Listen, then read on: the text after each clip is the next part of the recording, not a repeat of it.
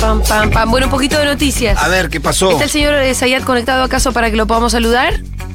Sí, aquí Hola, estoy, ¿cómo aquí estás, estoy. Alfredo? ¿Cómo va? ¿Cómo anda? Bien, ¿vos? Bueno, bien, Bien, qué sé yo. El Pitu estuvo sin luz como los últimos seis días, te voy a decir. Sí, pasamos algunos momentos complicados, sí. Ah, bueno, entonces vamos a hablar de ese tema. Exactamente. Bueno, che, antes hagamos un repasito con algunos audios que tenemos para escuchar, Dale. porque hoy es jueves y por lo tanto la famosa mesa política eh, que fue convocada se va a reunir, así que vemos qué es lo que va a surgir de ahí. Escuchemos al flamante jefe de gabinete. Va a haber elecciones paso porque lo indica la ley y ya no se pueden, no, no hay posibilidad de suspenderla. Habrá uno, dos o tres candidatos. Eso lo dispondrá la dinámica política. Entonces, esto es lo que me parece, eh, lo que me parece que hay que tener en cuenta y no tener eh, ansiedad. Y yo creo que tenemos dirigentes políticos, eh, en general todos vinculados a la gestión, con capacidad de representarnos más que adecuadamente y más que dignamente en las próximas elecciones. No le pidamos a la reunión de mañana que resuelva No, todos los problemas, pero es un buen principio. Es un buen principio. Ah, eh, eh, le decía hoy a, uno, a unos colegas de ustedes, le decía, Cristina anunció Alberto, que Alberto y Cristina iba a hacer la fórmula en el 2019, el 18 de mayo. Estamos a tres meses todavía. Vamos a decir tres meses pasan rápido. En años electorales tres meses es un tres meses es un montón. Entonces me parece que la reunión de mañana es un buen inicio. Bueno, vamos a ver qué surge de la reunión de mañana. Voy a recordar la cita del tío de Iván Jagroski. Ma- Vos no estabas ese No, día, no viniste por corte de luz. Eh, y ¿Qué el dijo? tío de Iván Jagroski dijo más de tres es paja. O sea, Ivancito sí, lo que hizo fue citar a un Sí, sí, proverbio sí. de su tío. Y, viste, Perón dijo que cuando no querés resolver algo, Bueno, es, pero es que lo que pasa es que esto no es una comisión, es una especie de asamblea. y sí. También puede servir a modo de foto familiar, no, la verdad que para tomar decisiones mucha no- mucho no la veo. ¿Cómo la ves vos, Alfredo? Inicialmente puedo coincidir con respecto a que, bueno, es más una puesta en escena. Coincidís con el tío de Iván. Y sí, la verdad que tampoco se deciden esas cosas. En ninguna mesa así Mm. pública se definen. Eh, eh, sí sirven como muestra para, para la afuera que hay, que hay unidad, que puedes sacar un comunicado, cuál es tu posición ante la opinión pública. Eh, pero en última instancia, para cómo estaba viniendo el frente de todos a nivel nacional, Sí. que puedan armar una mesa y que se puedan sentar públicamente ya es un avance para el oficialismo. Fíjate que las vueltas que dieron por este tema, ¿no? Si van a hablar de la gestión, si no se va a hablar de la gestión, quién iba a estar, quién no va a estar. Sí. La verdad que podría hacerla un poquito más fácil eh, desde el Poder Ejecutivo. Y sí. Eh, fí- Fíjate que en, en la provincia de Buenos Aires eh, fluye, pese a que también hay internas. ¿eh? Pero me parece que hay una conducción más quieren clara. Axel. Pero hay una conducción sí, más clara. No. Sí, pero no todos quieren a Axel, los intendentes. Eh, igual está. Digamos, si el frente de el frente renovador también está ahí.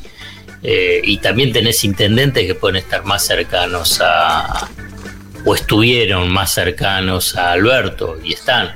Digamos, a mí me parece como que hay algo ahí que recorre el albertismo, si se puede llegar Sí. a decir eso, ¿no? Eh, que, sí, por eso yo eh, te decía, me parece que lo que ordena la provincia es que hay una conducción más clara. Un candidato Sí, quizás sí. más claro. Y además también es más, ca- más claro como candidato. en tanto es bastante claro que mide más que cualquiera de los otros eh, que Sí, pudiera bueno, llegar a esto- disputarle el lugar.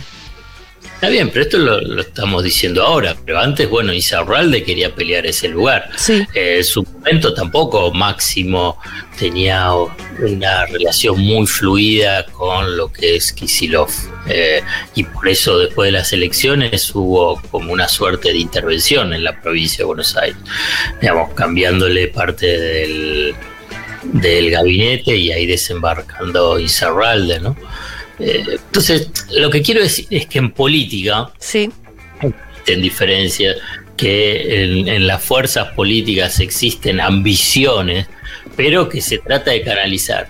Yo creo que a nivel nacional, eh, Alberto y lo que lo rodean a Alberto, esta lógica de funcionamiento no la, no la estaban implementando, porque pensaban que, bueno, que si se sienta van a cuestionarme.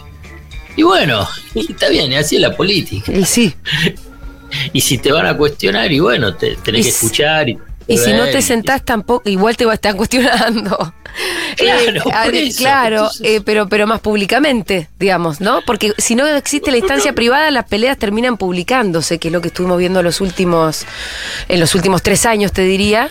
Y la verdad que no le hace bien tampoco al frente de todos que las peleas hubieran, que terminaran siendo tan públicas. Sí, además, digamos, Alberto está con la idea de, bueno, quiere defender sus cuatro años de gestión, que esos que para él, digamos, los cuatro años de gestión es de saldo positivo, y que lo que encuentra es que desde la propia fuerza política eso lo, lo, lo petardean, ¿no? Como de- del problema de gestión. Y bueno, y tuvo cosas buenas y, cosa- y cosas malas, y se la tiene que bancar. Y sí, Y, sí. y además, esto en cuestiones operativas, pero después a nivel de la gestión política, vínculo con el kirchnerismo fue un desastre. Sí. Sí, Un totalmente. desastre, ¿no? ¿no? Em, Y con Cristina más. Bueno, sí, no, no pueden ni hablar, eh, no se pueden ni ver. ¿Te, te parece que escuchemos a Walter Martelo, que es interventor del ENRE, para ya entrar de lleno en la cuestión EDESUR? Dale. Dale. fortalecer un criterio de fiscalización in situ, digamos, en la, en la propia empresa, que es eh, la primera vez que se, que se realiza esta experiencia donde un ente regulador eh, no, va a estar dentro de la empresa, no para asumir las funciones de, de la operación de la misma, sino para justamente controlar en tiempo real este, lo que para nosotros son falencias crónicas y que muchas veces este, no se compadecen con los datos propios que nos llegan este, al ENRE de lo que está ocurriendo, con lo cual a, a partir de, bueno, de- una serie de actos administrativos que tenemos que dictar los propios, en los próximos días, eh, tendremos presencia directa en, en- en la empresa de Sur. Claro, que no sería la expropiación en sí mismo, ¿no? No, no, no, nadie está hablando de eso. Después el, el Poder Ejecutivo tomará la decisión si convoca una nueva licitación, si la que fuera. Pero por nuestra parte es reproducir los incumplimientos en un informe de la calidad suficiente para que justamente la autoridad política determine cuáles son los- las acciones a seguir. Bueno, eh, hablemos un poco de EDESUR. EDESUR es una empresa, ¿no? Eh, que es la que distribuye la energía y en los últimos días obviamente estuvo mucho en la agenda, básicamente porque la energía no llegó a muchísimos hogares, teniendo... Fundamentalmente en la zona sur. Eh, su- Sí, o- obvio, claro, sí. fundamentalmente en la zona sur, que es donde, donde opera. Eh, no, le vamos a Edesur. mole- no le vamos a molestar la vida a lo de la zona norte. No, claro, claro. Eh, y al mismo tiempo Edesur sacó un comunicado donde le echa un poco la culpa en realidad a la generación de energía y no a, eh, no a que fuera un problema de distribución. Ahí es donde el gobierno un poco reacciona y decide contestar. La respuesta no consiste en te vamos a sacar la empresa, que por ahí tampoco tendría mucho sentido, vos me lo dirás ahora, Alfredo, pero sí un poco intervenir en, bueno, a ver cómo están gestionando muchachos, ¿no? Claro. Bueno, hay muchísimas cosas dentro de eh, todo lo que está planteado de Sura. Cuestiones estructurales y cuestiones bien de, de la coyuntura del día a día. Ahí lo estamos escu- escuchando a- al, al- Interventor. al interventor, ¿no? De, Sí. Walter Mertel. Diciendo que, bueno, esta veeduría eh, es la primera vez. No es la primera vez. Un esquema similar, Sí. por ahí no 100%, eh, fue desde fines del 2013 hasta el primer trimestre más o menos del 2014, cuando el ministro de Planificación Federal, Julio Devido, en ese momento, cuando el gobierno de Cristina Fernández de Kirchner, designó a Roberto Barata, era su mano derecha en materia energética, en Edesur, para saber qué estaba ocurriendo, qué estaba pasando y eh, tomar decisiones vinculadas con la inversión. Obviamente no es obligación acordarse, pero en su momento hubo un cargo sobre la factura tanto de Sur y Edenor y, y ese dinero estaba eh, destinado a un fondo de inversión que lo decidía la planificación federal. Ajá. Eh, y, por ejemplo, las inversiones que realizó Edesur en esos meses de una suerte de intervención eh, fueran decididas precisamente por eh, esa- la dupla debido barata. Sí. Eh, y como te decía, financiados con ese cargo especial que venían y que iba directamente al tesoro. ¿Qué quiero decir con esto? Que el problema este de Desur, y un poco menos, bastante menos de Denor, viene de arrastre. Sí, viene claro. de hace mucho tiempo. Eh, y vos ahí Perdón, ¿y esa, esa semi-intervención o pseudo-intervención de 2013-2014 tuvo resultados positivos? Y se hicieron inversiones, pero Sí. el problema acá, y, y después vamos a llegar, a es un problema estructural. Esto no funciona y no va a funcionar. Estructuralmente está mal y va a seguir estando mal. Y- pero déjame decirte, Sí. porque entonces ahí aparece, bueno, ¿por qué no expropian Edesur? Bueno, Sí. Entonces se presenta ahora un problema, si querés, también coyuntural Sí. y que ahora no conviene. ¿Pero por qué no conviene? No por el pensar en los consumidores, en los usuarios, qué es lo que puede hacer, sino que hoy los italianos que son de Enel, Sí. la empresa Enel, que son los, eh, los socios controlantes, los accionistas controlantes de Edesur, eh, harían una fiesta si lo expropias. Claro, porque la quieren vender, porque se la quieren sacar de encima. Si vos las Claro. expropias, encima hay que... te- o te, te hacen un juicio en el CIADI que lo ganan Claro. y les tenés que dar par. Claro, claro, es así. Y además es que ellos pusieron en venta no solamente eh, sus activos en Argentina, sino también en Perú y en Rumania, en función a una estrategia global que tiene este conglomerado energético italiano, donde no, no tiene solamente de sur, tienen eh, centrales hidroeléctricas como el Chocón, centrales de generación de energía eh, central costanera, Doc Sud. Bueno, entonces si, si les expropiase de sur, ellos festejarían. Como bien decís vos, Sí. eh, está bien, me la sacás y además te hago un juicio millonario en el CIADI, que como se sabe, el CIADI es el es un juicio, es un, Un tribunal. arbitral que depende del Banco Mundial. Dicen que son imparciales, pero en realidad son Siempre ganan las empresas. O sea, Sí. siempre gana la, la- la empresa contra el Estado, gana la empresa. Claro, exactamente. Así es. Es como un bar, es el Sí. sistema bar que siempre ganan lo- los malos. Sí. Entonces siempre le dan, le dan la razón a las grandes empresas. Bueno, entonces, expropiar no, pero agarrarse y bueno, vamos a una cuestión para que pueda entenderse, digamos. El servicio de prestación de electricidad es un monopolio natural. ¿Qué significa eso? Primero que es un monopolio, ¿no? Hay un solo prestador. Y Porque, que... viste, te dice igual que compitan. Bueno, No, y claro, es imposible porque en realidad todo el tendido, no sé cómo demonios Claro. se llame, pero en la Sí, sí, sí, infraestructura sí. no puede tener dos. No, no podés. Por eso se dice que es monopolio natural, Sí. es natural. Bueno, entonces tiene que haber un prestador. Y aquí voy a una cuestión que es del origen, porque dice, no, no sería solamente, vos decís, ah, bueno, estatizo Edesur, ¿no? Porque Edesur, Edenor y Edelab era una sola empresa. Sí. Esto es para los jóvenes si quieren ir, pueden ir a, a Wikipedia o a los libros de historia de una empresa que se llamaba Segua. Segua. Segua. Y a los no tan jóvenes, yo la verdad que no me estoy. Bueno, el otro día, cuando vino la cuadrilla de, de, de, de Sur a Sí. reparar, le preguntamos por qué, cuál era el problema y lo que nos dijo, tenemos cables que son de Segua. Ah, que es- quiere decir que son de la- Que del año el del sello orto. de Segua, me decía. Que son del año del miope. Así me dijo, entonces ya Para, entendí todo. para, Julia, me hiciste Sí. quedar como que más o menos yo vengo del geriátrico. No, no, pero yo lo conocía, así que te vengo acompañando, quédate tranquilo. No, que por Eh, ahí soy- yo que soy bruta. ¿De qué año estamos Yo hablando? soy de Entel, de Segua, de todas esas cosas, yo las conozco, no te preocupes. ¿eh? Y se privatizó en el 93 esta Sí, sí, empresa. Bueno, sí, yo era muy niña. Bueno, de verdad, te digo, estaba en el primario. Está bien, está bien. Está bien. bueno, había solo una empresa de electricidad. Y entonces, en el esquema ese la dividen en tres: Edesur, Sí. Edenor y Edelap. ¿No?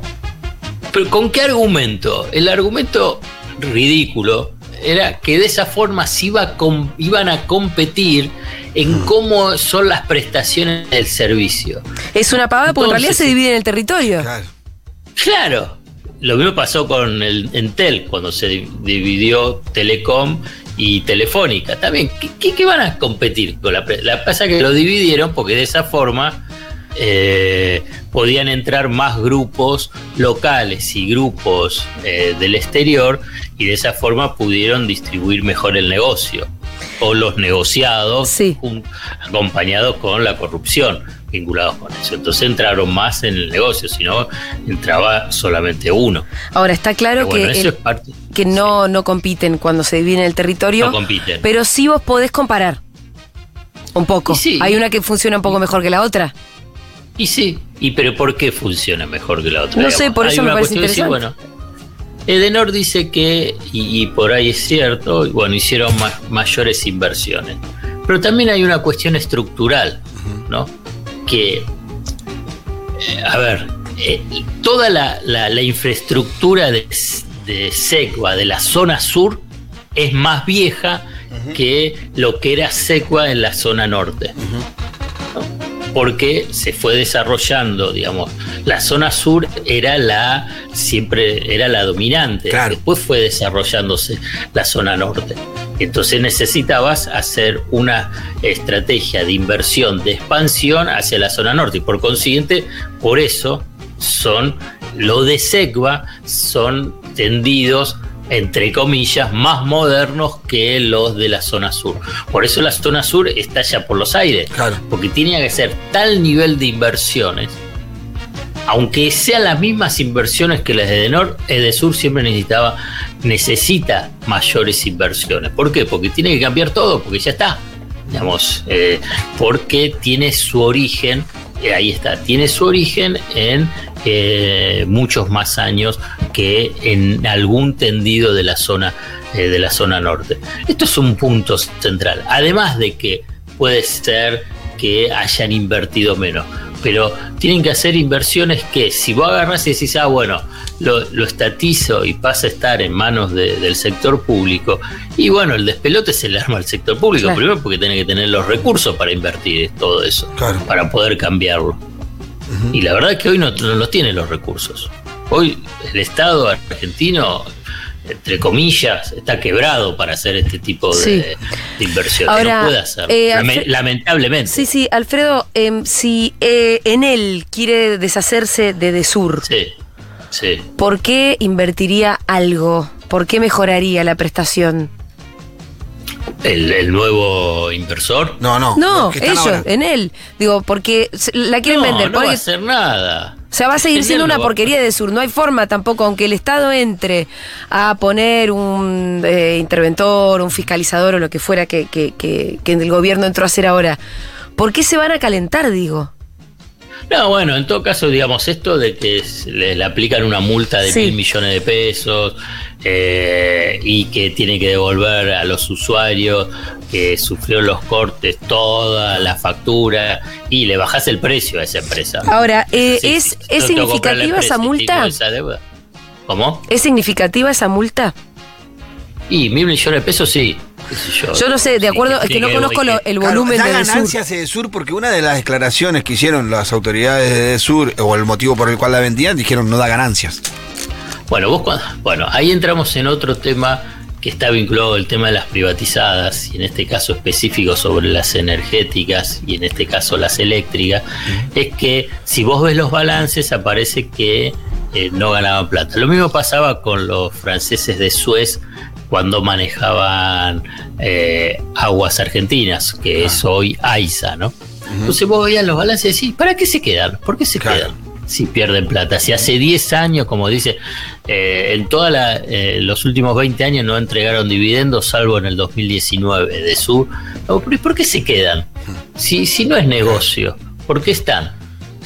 Y porque debe haber negocios, o que le debe dar rentabilidad. Por ejemplo, por ejemplo, en los rubros del balance, donde decir, bueno, em, honorarios al management externo por asesoramiento al management externo. Y esa es la forma de derivar ganancias que tiene el grupo local acá en Argentina hacia Italia. O compra de eh, materiales vinculados con inversiones para el tendido que lo compran a una de sus eh, filiales subsidiarias o eh, vinculadas. Y bueno, lo compran por ahí a un precio mayor de lo que ellos venden eh, a otros mercados, entonces ahí tienen una forma de eh, hacer rentable cuál es el negocio. Pues si no, agarras y decís, ¿para qué se quedan? ¿Por qué no se van? Claro. Bueno, Entonces, un poco lo que yo te preguntaba era por qué se van a calentar también por hacer inversiones, mucho menos.